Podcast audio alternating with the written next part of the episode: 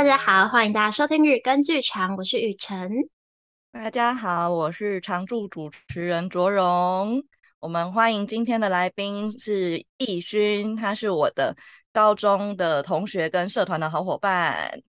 大家好，我的名字叫做王易勋，然后现在正在就读师大的教育心理与辅导学系硕士班，然后我大学的时候也是读教育心理与辅导学系的。好，那我们就这样直接了当的进入第一个话题吗？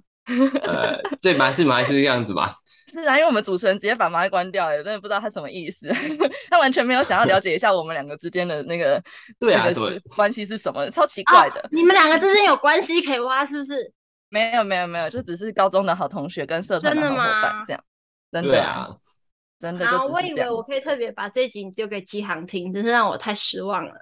你不能这样，人家已经结婚了，你这样子暗示才 还没有结婚订婚而已。好了，没关系，那我们就直接来第一个问题喽。为什么会想要朝向教育心理跟辅导的方向发展？这个初衷是什么呢？我觉得这个初衷还蛮有趣的，我觉得可以大家把它分成两个阶段。来说他，那我觉得最一开始，因为是高中的时候，我是参加志工团的嘛。其实我高中其实念的是自然组，然后现在念这个大学研究所的科系其实是社会组的科系。那那个时候，因为我的理科、数理还有化学、物理、化学都是属于比较好的科目，所以就很理所当然觉得说自己就是念自然组的学生，然后就选了三类组进去。还蛮有意思的是，就是我在高一升高二的暑假，高二才刚分组嘛，然后我高一升高二暑假就去参加了。学校的志工团，然后去带了一个教育偏向服务的营队，然后那个时候就是在营队的过程当中，我一开始是跟我队上的小朋友就是都玩得还蛮开心的，然后我觉得就是跟他们感情都很好。那其中蛮特别的是，营队里面的其他小队上面有一个小孩，就是不断的有一些攻击性的行为跟字眼出现，然后就一直说他想要威胁我们啊，然后说要把我们的整个营队都放火烧掉啊，然后甚至跟我们起了很多的冲突。对，然后那个时候，哦、对，真的很可怕。你知道那个时候就是很好笑，就是大家就是在讨论说，我们要不要就干脆让这个小孩子不要再参加营队。然后那个时候就自己觉得自己圣母心，还想说，哎，不能这样子，人家很可怜。然后搞不好就是会有这样子的行为，背后可能有一些什么故事。我就想说，那不然我对这个小孩子还蛮有兴趣的，就是那不然你们让他来到我这个队里面，然后我来跟他互动。然后所以我后来就把他接到我的队上，跟他就是有很多的交流。然后我觉得。有一开始有一个东西我印象还蛮深刻，就是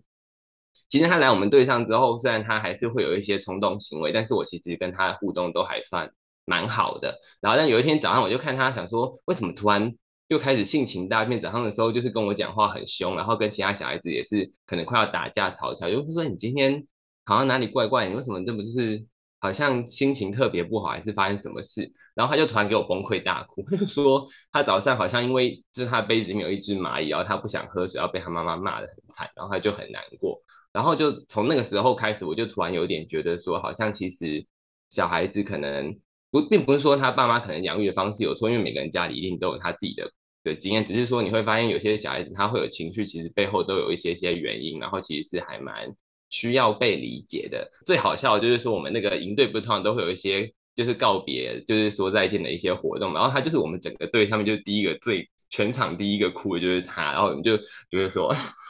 好像蛮特别的，然后那个经验就是对我来说影响蛮重要，然后从那个时候开始我就在想说，哎，当老师好像是一个还不错的选择，然后那如果要当老师，我也不想要再当什么学科的老师，因为我觉得那些老师其实很多，然后很够。那。如果可以的话，或许辅导老师会是我人生中的另外一个走向，然后就是非常的少女又浪漫的 走上这条路。虽然现在没有要准备成为辅导老师，就是暂时是往心理师这个方向去，但是就是当时就是如此的梦幻，然后戏剧性，然后再到了稍微大一点点以后，我觉得就那个感觉有开始变，因为学辅导会让你不断的去思考你为什么要做这些事情。然后不断的去重新的自我探索，然后就是慢慢的在这个过程中，我去思考说，那为什么我这么希望可以成为这样子一个可能帮助别人，或者是为什么我觉得我在我的生命当中一直想要去扮演一个可能照顾别人的角色。然后我后来就有另外一个很深刻的发现是，原来我喜欢的不见得是就是除了照亮别人生命之外，我觉得我更重要的事情是我希望我希望自己是一个好人，然后我喜欢我自己这个。有在帮助别人，或者是有在陪伴别人的这个身份跟角色。我觉得你说很少女、很浪漫，可我觉得很勇敢呢。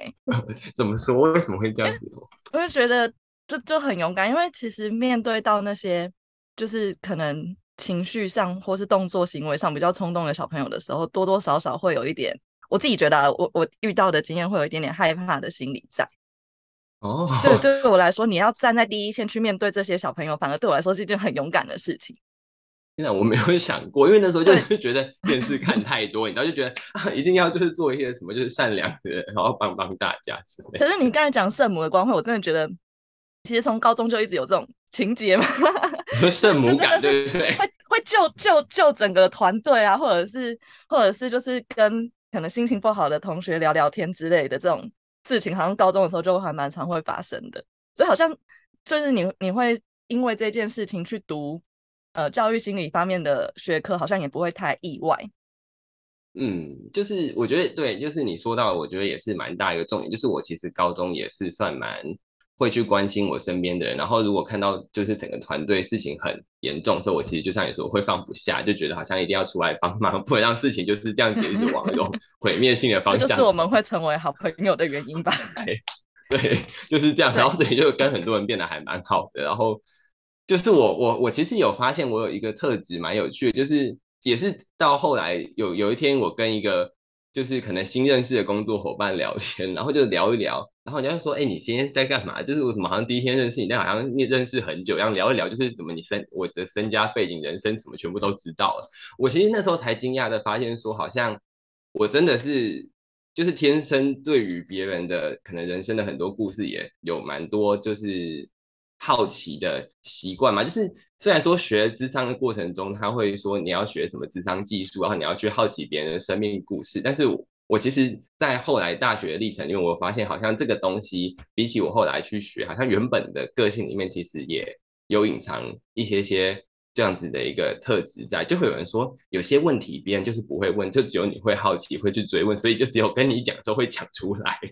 对，就是我记得跟你一开始好像也没有到非常熟，可是就是聊天，嗯，可能一聊，然后突然哎，发现我们可以聊超久之类的，或者是或者是聊天室就会突然哎，怎么那么长的聊天讯息之类的，然后就会发现哦，你这个人其实很会聊天呢，然后怎么感觉很多原本不会跟别人说的话，就会默默的跟你说了，真的很适合你去读这个系所，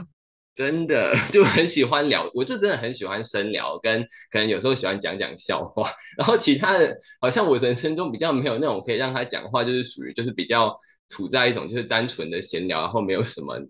比较没有什么，就是可以让他，我不知道我的习惯可能就比较少让他就是纯粹的在聊天，就是好像不小心聊着聊着都会聊出一点有有深度的东西。你很适合当主持人呢，你要不要来考虑 经营一个 podcast？你不要再这样子，你知道我上次我当来宾的时候，他就是这样子拐我的。没关系，这样子哦，我不要抢卓卓荣的饭碗，就是让你们两个好好的相处下去。哎，那后来、啊、后来，对于这些高敏感的孩子，你有找到你觉得或许特别有用的工具或方法吗？回到原本的那个故事，雨辰也是一个补习班老师。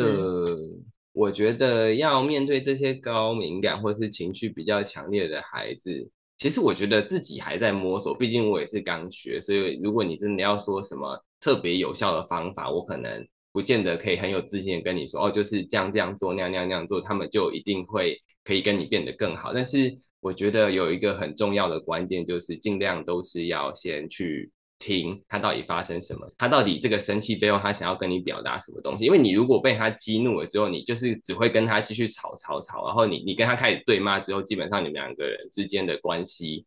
就回不去了，就是因为你就开始跟他站到一个对立的角度，然后对他来说，他也会觉得你这个。老师或者是你这个大人今天来就是要来惩罚我，那其实他就很自然而然，他这样就算内心有什么想法，或者他真的对外面的大人有一些渴望跟期待，想要可能被照顾或者被关心，他也会把那些期待跟对你的一些想要认识的那个想法全部通通都收回来。所以我觉得很重要，就是要去。要去听，然后要去了解。我讲一个我之前在实习，我觉得我也是蛮印象深刻的例子。就是我有一天，因为我实习的时候虽然是我是实习辅导科的实习，但是因为体制的关系，所以我还是有机会在实习过程中要去当导师。然后所以我就有去导师实习的班上，可能常常去看他们生活就是发生什么事情。然后那个时候有一天，就是因为当导师你就是一定要管秩序，所以我有一天早上就是进教室就开始要叫他们安静，还要回回座位，然后就有个学生可能他刚好我不知道他发生什么事情，然后所以他也在那边大喊什么安静，然后叫大家回座位，然后我就想说。哎，这样不行哎，就是怎么可以让学生在那边学自己，然后有那种没大没小的感觉，所以我就很生气，说：“哎，你怎么可以这样？”然后他就更生气的，直接整个大吼回来说：“就是他没有要学我，然后他没有要故意要做些什么，他觉得都是我在乱讲话还是干嘛？”我当下其实有点点被他吓到，但是那个时候第一个反应其实就是被他吓到嘛，然后后来我就是有稍微比较冷静一点点，我就说：“所以你刚刚什么意思？”然后。如果我误会的话，我先跟他道歉。然后我事后有再去跟导师讨论，说我今天早上遇到这样子的状况。因为如果以一般老师的角度来说，就是你被学生这样子吼来吼去，如果你没没弄好，其实你接下来要在班上要管理秩序，或是你要跟学生有其他的互动，可能就会稍微变得比较困难。因为你就变成是你老师在上面的的那个教师的那个权威，或是那个位置就会直接被打坏。然后所以我就回去问了一下导师，然后那个时候导师就。他的角度当然是跟我说说，哎，你这样不行，你不能就是什么事情都顺着学生。那你如果学生就是真的对你没有礼貌，然后没有尊重你，你其实要要求他跟你道歉。然后，所以我那时候就心里想说，他就说不行，你这下午一定要再利用一个时间去跟他讲。所以我就有先把这件事情记在心里。然后后来，因为他们班的辅导课我也会去跟课，所以我就辅导课的时候，我就坐在那个教室后面，然后我就。在看，就是在观察那个学生，因为我刚好离他很近，我就突然发现说，哎，这个学生他上课的时候好像蛮会主动想要跟老师互动，然后也也就是有时候讲话也蛮好笑，然后会很愿意去配合，然后就突然心里冒出了另外一个想法，是我天哪，这个小孩其实很勇于表达自己，然后很很愿意去跟老师说他的想法，其实好像还蛮棒的，所以我就是。有这样子一个心态调试之后，我后来再去把他叫过来的时候，我就就跟他说，呃，我觉得我们今天早上的时候好像有一些误会，然后我不确定我那时候到底做了什么，好让你这么生气。那如果说我，哎，不对，我那时候没有，我我先我开头是先赞美，我就跟他说，就是。我跟你说，我觉得我今天下午在看你上课的时候，我觉得你是一个很棒的人，就是你很愿意表达你自己，然后你也很愿意替你自己发声。那如果早上老师跟你讲话的时候有什么让你误会、很生气的地方，老师跟你道歉。然后我那时候就是发现一件事情，是我先赞美他说他其实很愿意替自己讲话，然后愿意表达自己的时候，那个小孩子的眼眶好像有点红红的。就是我我其实有点意外，就是说，哎，原来原来赞美小孩。可以让他就是就是有这样子的一个反应，那我觉得他可能之前就是真的有太少有那个比较可能被赞美的正向经验，然后我后来结束之后，我就在直接问他说：“哎，那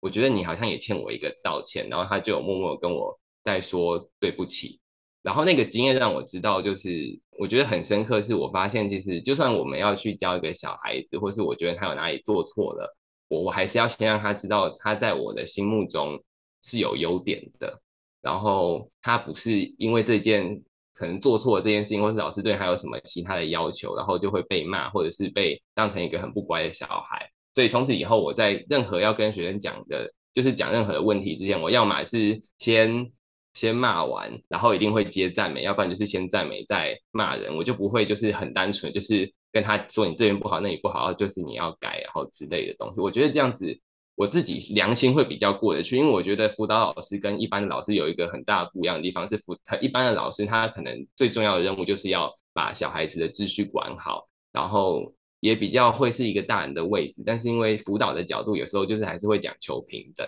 然后会希望有另外一个可能跟一般人不一样的视角去跟孩子互动，让他可以看见自己好的地方。所以我那时候一开始就是很不适应，说如果当导师就是一直这样子管管管。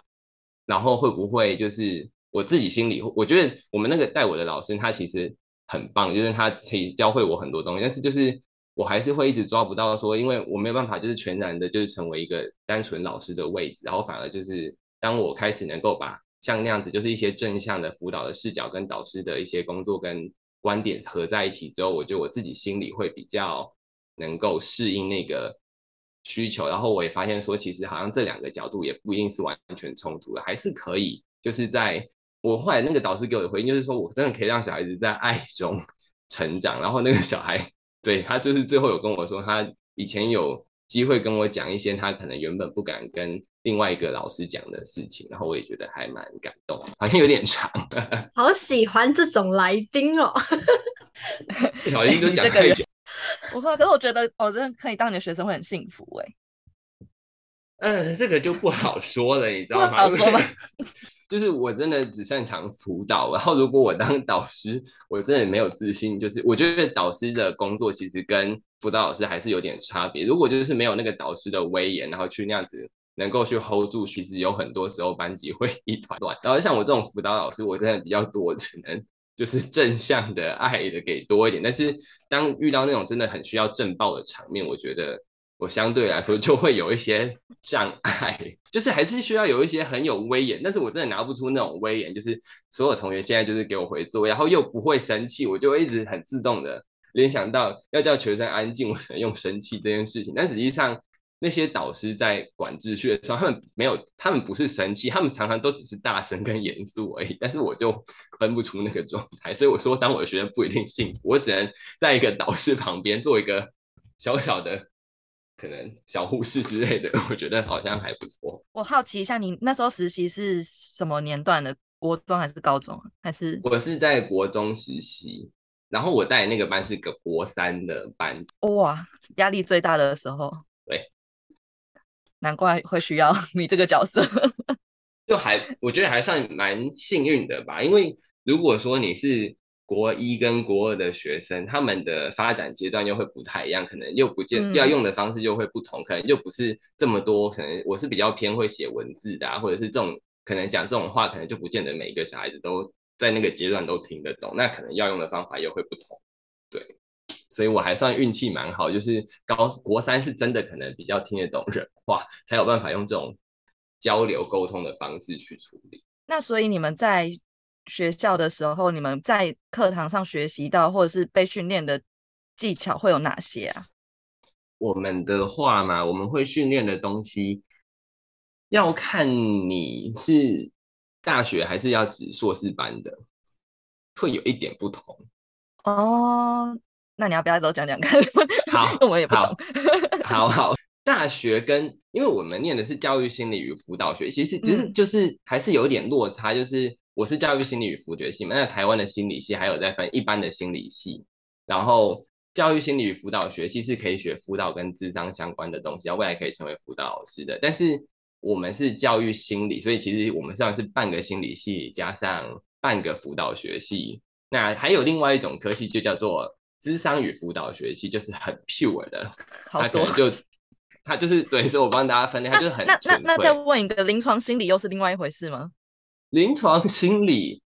对，然后比较多临床心理是在硕士班，大学的比较少出现。OK，好复杂哦，好，对，有点复杂。好，我需要一个一个解释一下吗？还是我就是很核心的讲教育心理与辅导学系就好了？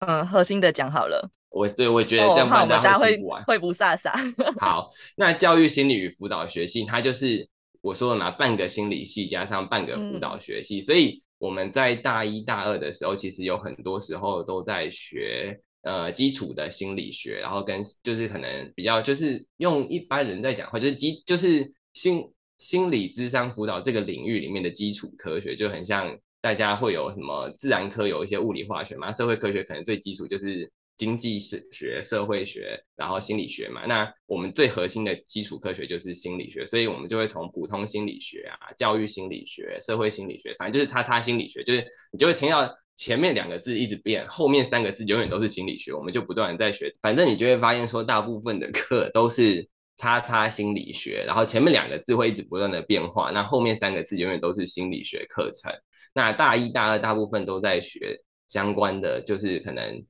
研究相研究方法上面的训练跟可能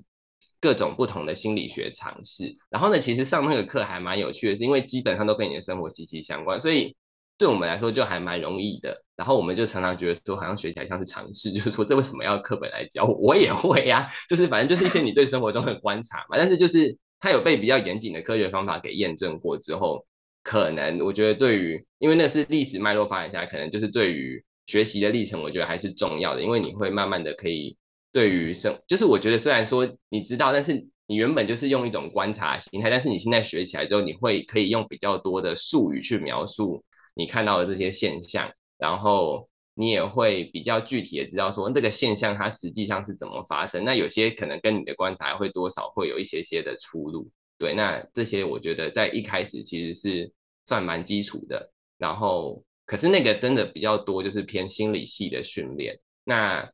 我不，但是我也在想说他会，但是有些同学蛮厉害，慢慢你会把它整合到自己的智商工作里面。那像我自己个人是还没有厉害到就是可以这样做，就是。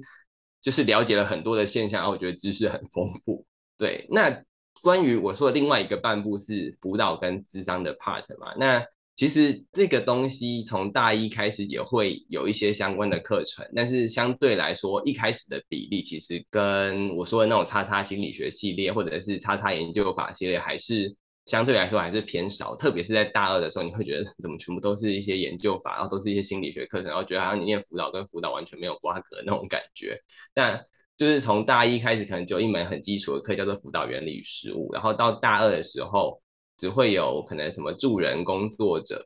然后人格心理学可能跟智商稍微相关一点点，然后但是从人格心理学开始，它就有一点点就是。我不确定是因为可能他们觉得说学习智商辅导的历程是需要比较长的时间去酝酿，所以变成是我们可能一个学期就是一两门课，大学可能通常有七八门课程，就只有一两门课是跟智商比较相关，那就是从人格心理学开始，然后接着会出现变态心理学跟智商理论，然后智商理论大家听了可能就真的都不知道在讲什么东西了。那智商理论它其实是蛮重要的科目，它就是变成是一个。呃，医生治疗同一种病可能会有很多不同的疗法嘛。那智商理论它就是在告诉你，这世界上有多少种疗法，那其中十三种最有名的疗法会在这门课告诉我们。那你就只是知道有这些疗法，然后未来要怎么做呢？每一门疗法都可以再开三学分，然后甚至毕业之后很熟悉耶。对，很熟悉，连十三种都还记得。因为就是他从什么九大学派开始变十三大学派，就真的很长。哎、欸，我跟你说，我真的这个要讲，真的会讲不完。如果你有任何好奇，你就可以直接喊卡，然后跟我讲。然后对，那就是十三种疗法。那其实实际上可能已经有几百种疗法，真的不知道。那每一门都可以单学分就对了。然后 反正我觉得跟戏剧系很像，就是对，你知道有很多种表演学派，然后但是每一个老师可能擅长的是不一样的，所以你要再去修不同的课去精修这个东西。对对对，就是这种感觉。然后毕业之后呢，就自己花钱去上，你知道吗？就是要花个几万块，可能 真的，一模一样哎。跟雨辰超有共感的，他大笑在拍手，但他关麦。对对，就是。而且我觉得还有讲到一个跟戏剧系很像的，就是我们一开始进去的时候学表演，老师都会说你要观察生活周遭的人，然后他们有什么特质，你要用在你的表演上之类的。你演什么人的时候，你可能需要用到谁谁谁的怎么样子，你会你要去揣摩他的心理之类。我觉得。好像有一点类似，很类似，只是你们的应该很多文字。对，我们就是会看很多文字去学，但也会看录影带。但是你刚刚那个让我想到有一个很重要的，就是说我们在学这些叉叉理论，或者是智商理论，或者是人格理论的时候，其实老师都会要求我们写一份作业，就是去回顾你自己生命历程到目前为止。发生的事情，然后你觉得哪一个学派、哪一个疗法，这里能够解释你的生命现象，然后透过这样的方式去了解，说其实哪一种治疗方法是你相信的，然后你对于人这个东西你是怎么看待，那你未来可能就会多往那个学派的方向去学习，才不会你知道吗？这每一个学派都是三学分，上完真的会破产，就是必须搞清楚自己要干嘛。哎、欸，我觉得很有趣哎！我在想，我们要不要下一集就是从你刚刚说，就是你怎么样根据自身经验，然后决定你可能比较适合或是比较喜欢的方法这件事情开始聊。然后我们今天这一集就在这个原来是跟剧场自有这么有共同之处的这件神奇的论点 之下，先和大家说拜拜。好啊，好啊。真是不好意思，话太多，才自己自己讲很久。好快乐啦！我下一集要多留时间给你们。还要让我们一起跟观众说拜拜，拜拜，谢谢大家。听众也不是观众哎，拜拜，拜拜。